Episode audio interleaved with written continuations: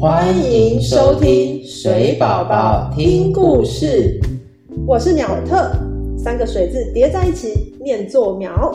大家好，我是瓦特，就是水的英文 water。水宝宝听故事是由水保局台南分局策划录制的水土保持绘本故事节目，将一系列好听的故事带给大家，让大家轻松认识水保知识。诶，瓦特，你喜欢吃哪些水果呢？水果吗？我喜欢吃像苹果啊、柳丁或者是芒果这些，我都还蛮喜欢的。哦，我们今天要跟大家讲的故事呢，就跟山上种水果有关系哦。哦，是什么故事啊？这个故事呢，名字叫做《小熊种树》。小熊种树。等一下呢，就请瓦特帮我扮演小熊杰克，哦，好，没问题。我会扮演旁白，把故事告诉大家。故事就要开始喽！我准备好喽。小熊杰克最喜欢吃苹果了，他最大的梦想就是拥有自己的苹果树。可是杰克从小到大都住在拥挤的城市里，根本没有适合种树的空地。这一天，杰克决定离开城市，带着行李和小树苗，去寻找一个可以种树的地方。啦啦啦啦啦啦啦！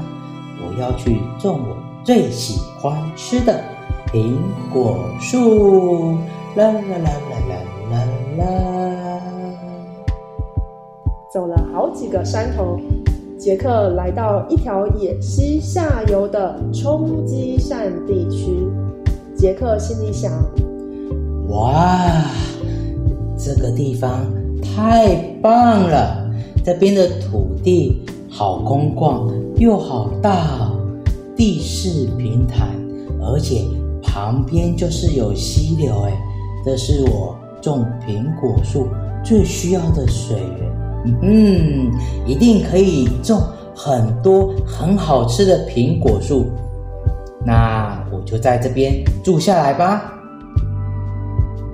杰克在这片土地上盖了一栋漂亮的房子，并且在空地种下好多苹果树的小树苗，希望苹果树能快快的长大。啦啦啦啦啦啦啦！苹果树，你们要加油，赶快长大哦！过了不久，有一天突然下起了大雨。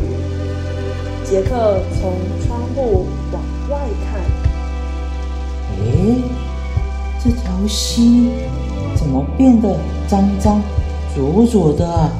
还有好多的树枝、树干跟大石头在溪里面一直滚动，哎，是不是我看错？我来打开看看，打开窗户，诶，外面的空气。味道好不一样哦，有一种好像是泥土跟草被拔起来的这个味道，嗯，好奇怪哦。怪的事情接连发生，有的时候上游的地方好像还有火光在闪，有的时候溪流中的水忽然干掉了。杰克感到很纳闷。诶，溪流中还有好多泥土，看起来越来越多。不对，不对，往我的房子这边冲过来了！啊啊，快逃！快，我要收我的东西。哎，我重要的东西。哎，有什么东西？哎，钥匙。哎，还没有没有啊啊！好可怕！哎哎，快跑快跑！大水将许多大大小小的石头和泥沙从河流上游往下冲来，眼看就要冲到房子前面了。杰克顺手拿了几样贵重物品，立刻往外拔腿就跑。啊！快逃啊！快逃啊！唉，实在是太可怕了！哇哇，昨天到底是发生什么事了？嗯，那边好像有人呢，我来去问问看他好了。杰克拼了命跑到邻近的村庄，准备问问看到底发生了什么事。沿路上遇到了小猪乖乖和白兔小圆。乖乖，小圆，你知道吗？昨天好可怕哦！那个好多的大石头还有泥土冲到我的家，我我的家好像没不见了。你你们知道为什么会？这样子吗？他们也不明白为什么杰克的房子会被冲走。白兔小圆告诉杰克，村子里有一位聪明的猫头鹰博士，也许去问问他就知道答案了。好啊，好啊，那那赶快我们去找猫头鹰博士吧。乖乖和小圆带着杰克来找猫头鹰博士。博士一听到杰克的叙述，就摇摇头说：“咕咕，哦，这种情况就叫做土石流。你是不是把房子盖在溪谷谷口的扇形地区啊？”哎呀，这种地方是最容易发生土石流的。猫头鹰博士仔细的向他们解释了土石流发生的原因。杰克听完之后不再害怕，向猫头鹰博士道谢。哦，博士，呃，谢谢你。嗯，我会去找一个更安全的地方种我最喜欢的。苹果树，谢谢谢谢。